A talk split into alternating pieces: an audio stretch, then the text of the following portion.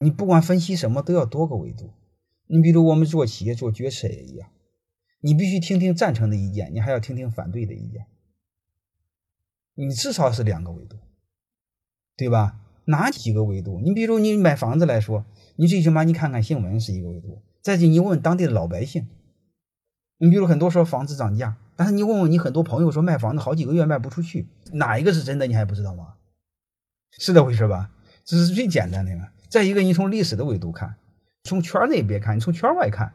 上次我不是说过吗？你从月亮上看地球，你别从你从济南看济南，这事就毁了。还有一个，你不要从近五年看这这这五年，这不有毛病吗？你怎么看呢？你从近五千年看这两年，你看这几十年，你比如刚才谈起米国和中国。那你就看看六十年前三十年，你看看米国和苏联，不就该明白的全明白了吗？